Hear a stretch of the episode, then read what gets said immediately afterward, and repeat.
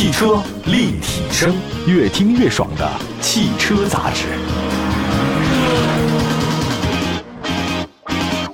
欢迎大家收听，这里是汽车立体声，问候所有的听众朋友们，还有网友朋友们。欢迎大家关注我们的节目啊，可以网上还有包括线下都能收听，全国各地两百多个城市都能找到我们。今天呢，跟大家说说一个大众德比啊。最近一段时间我也是看球看，各种球看的比较多，尤其是欧洲杯啊，这个太累了，这个时差真的倒不过来。像我这把年纪啊，真的是搏命在看球。其实，在足球当中啊，特别有一个词呢很好用，就是德比哈。这比如说大家西甲德比，这个英超德比等等。那今天我们说的是这个大众德比啊，就等于说是同门兄弟啊，这一个城市当中的两个足球队有千丝万缕的联系啊，它叫这个德比。啊，大众德比大家就明白是什么意思了。南北大众之间可能有个 PK，那丰田也会有这样的事儿啊，因为这跟咱们国家的卖车这个制度是有关系的。呃，主要呢是因为同样一个外国品牌到中国来，它必须只能跟两家汽车公司合作，比如说大众就有南北大众，丰田呢也有南北丰田。我们今天说的这个大众啊，这很有意思，售价是二十九万九千九到三十九万九千九的一汽大众揽境，在六月二十四号正式上市了。那它呢是一汽大众品牌的旗舰的 SUV。定位呢是中型 SUV 市场，那么上汽大众途昂就是它同级别的兄弟车型了。好，我们来说一下这个揽境是什么意思啊？这个揽呢就是胸怀天下的意思啊，一览无余，揽事于心啊，气概和胸怀，这是他们的解释。这个境呢，官方解释是事业与家庭的和谐统一，叫圆融之境。哇，这个确实是比较完美的一个境界啊。那于无限境地的融达通透，更是成就自己也成就众人啊，大成之境。哇，这个揽境，那么在整个官方的宣传里面，作为一款全新的全能的旗舰 SUV，揽境的推出呢，是对新时代成就者的一种致敬，有气魄的一种状态啊。它这个名字起的比较大气啊。那么在同一个细分市场推出两款车型，分给不同的合作伙伴，以覆盖到更多的细分市场，这个是很多国际大型车企的常规操作。像刚才我提到那个丰田嘛，丰田在咱们这儿推出了卡罗拉和雷凌，这个很像。RAV4 荣放跟谁呢？跟威兰达。奕泽跟谁呢？是 CH2，对吧？虽然这个名字都完全不一样，但是明明就是同一款车型。丰田的老对手大众也采用这样的策略，南北大众嘛，比如说帕萨特跟迈腾，朗逸跟一汽大众的宝来，还有就是途观 L，这上汽大众的途观 L，还有啊一汽大众的探岳，这个都是啊。那么跟丰田不太一样的是什么呢？就是大众啊。它在同一个细分市场的车型，不仅仅只是简单的改变外观细节和名称，它甚至会为中国市场研发一个车型，比如说紧凑 SUV 市场的一个探岳，哎，就是典型是这样的，对吧？那么刚刚上市的一汽大众揽境呢，跟上汽大众途昂定位呢是同一个细分市场，没错，主打的呢是一个市场，但是跟以美版阿特拉斯为原型打造的途昂是不太一样的。揽境这个车呢是一汽大众研发的啊，暂时呢只有在咱们这个地方呢生产啊销售。两款车呢，在外观设计方面的话呢，能看图片完全是不太一样啊。途昂的整体的造型更加粗犷一点，比较硬朗啊。但揽境的话呢，更追求的一种时尚和圆润。车身侧面来看的话呢，这个揽境啊，跟那个上汽大众的威然的相似度还是比较高的。反正我可以告诉大家，我一个直观的感受是什么？就是你要看揽境，你从前车头往后看，它前面俯冲的压的更低一点的，这是揽境；平来平去的，这个是途昂。另外再看一下两个车还有哪个地方不一样？很简单，就是看的 C 柱，C 柱直下来的偏棱角的，其实就是上汽大众的途昂。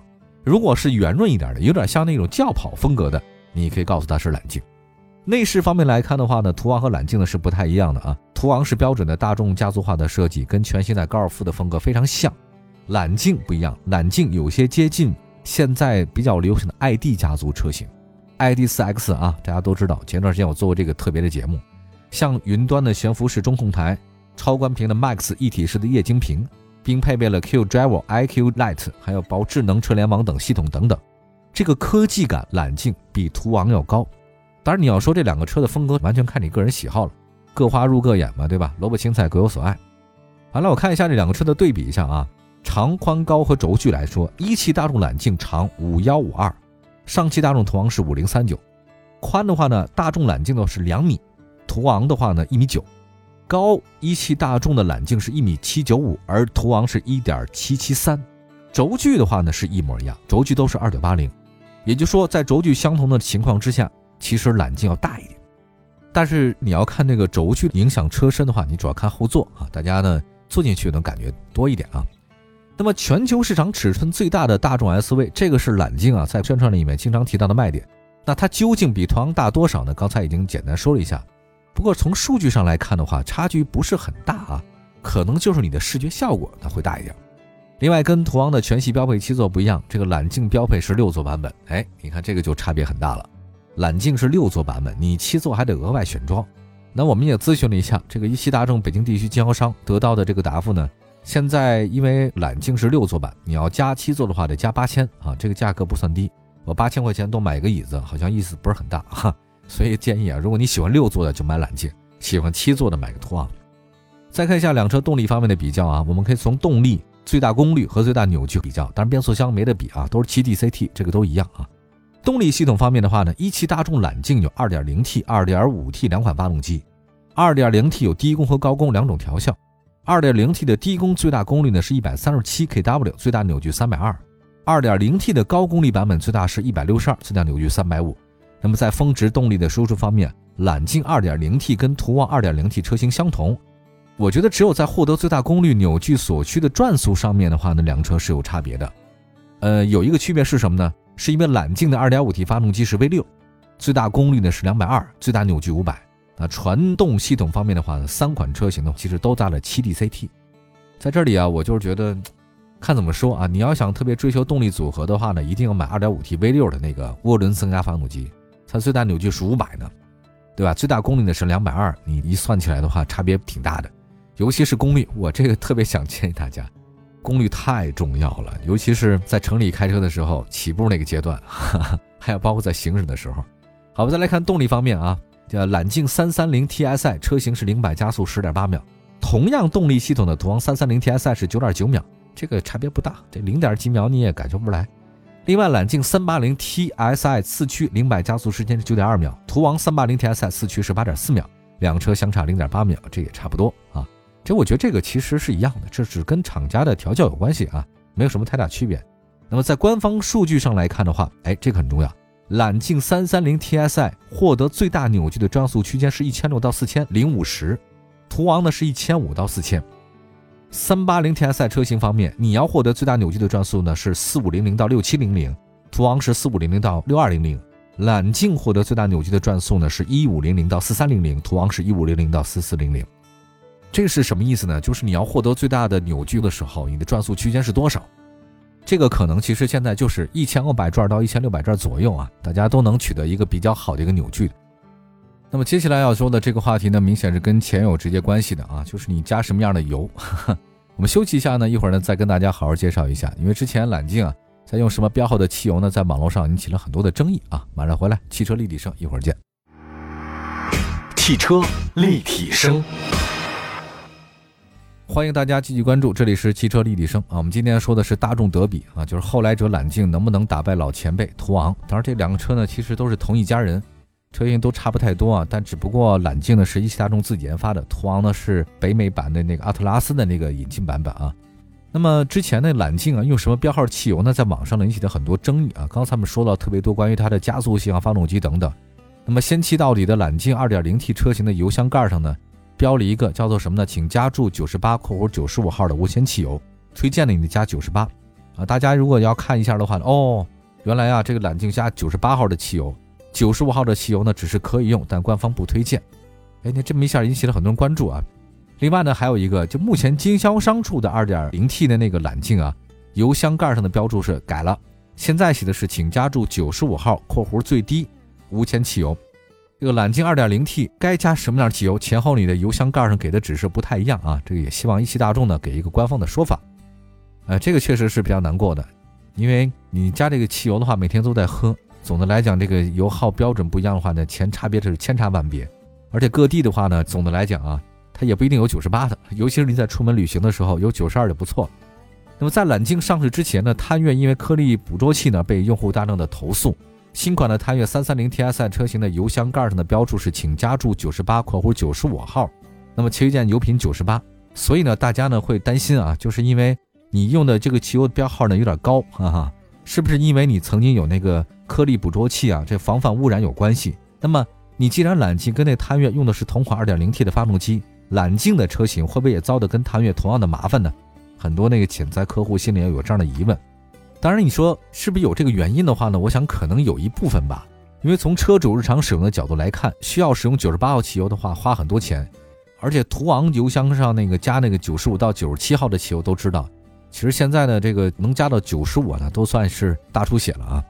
所以到现在为止的话，我们也想多了解了解，到底呢这个颗粒捕捉器这个事儿会对揽境影响有多少？那我们也随时拭目以待吧。接下来的话一题就很有意思了，就是同样的平台之下，你该做什么样的选择啊？你是要鱼还是要熊掌呢？那不少消费者呢会重点考虑，在价格情况接近的情况之下，你谁配置更多，我选谁嘛。一汽大众揽境的起步价是二九万九千九，比途昂的那二九万二高。那么在配置方面，相比官方售价二十九万二的那个途昂三三零 TSI 两驱豪华，二十九万九千九那个揽境三三零 TSI 两驱精英，其实多了一个方向盘换挡、触摸式的阅读灯、副驾驶座的电动调节等等，但是它也少了点，少了行李箱的十二 V 的电源接口，车内的环境氛围灯，也没有无钥匙进入自动泊车倒车影像、胎压显示。哎。而且途昂呢，不仅配置优质更大，而且比揽境多了一个座椅。哎，它不是六座和七座的区别嘛，对吧？另外，官方售价三十一万九千九的揽境三三零 TSI 两驱豪华家境版，相比那个三三零 TSI 两驱精英新境版，价格高了两万。但是配置上多了什么呢？多了一个后排的侧气帘胎压显示。这胎压显示很重要，朋友哈哈，它比那三百六的全景像还重要。还有自动泊车、全景天窗、感应后备箱、无钥匙进入等等。还包括外后视镜的电动折叠啊，倒车自动下翻等等，所以这官方售价三十一万九千九的揽境啊，应该会算是它的主力的一个车型。再来看官方售价三十三万六千九的揽境三八零 TSI 四驱豪华加劲版，还有 Pro，这个确实又更高了不少，应该算是它的比较高配了啊。它就多了什么呢？升级四驱了，哎，还有并线辅助、车道偏离啊、车道保持、主动刹车、倒车预警等等，还有陡坡缓降、全速自适应巡航。性价比来讲啊，这个是目前所有揽境车型当中性价比最高的。相比官方售价三十四万二那个途昂的那个三八零 TSI 四驱豪华，揽境三八零 TSI 四驱豪华加劲版 Pro 在主动安全方面是有优势的。所以你看你买什么，对吧？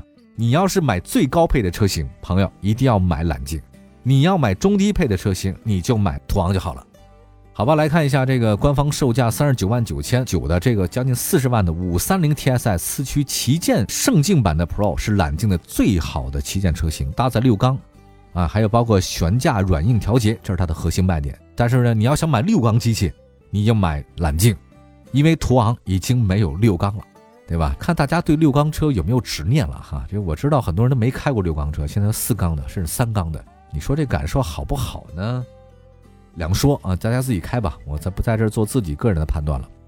来看一下之前的销售业绩上来看，一汽大众在 SUV 市场的整体表现不如上汽大众出色。在小型 SUV 市场，探影前五个月总交强险交险数量只是一万五，比那 T Cross 途凯的两万多要小，就要低。探歌是四万两千辆，低于途岳的五万辆。另外，受到颗粒捕捉门困扰的探岳呢，也只有五万辆车，比那途观 L 七万多辆要少不少。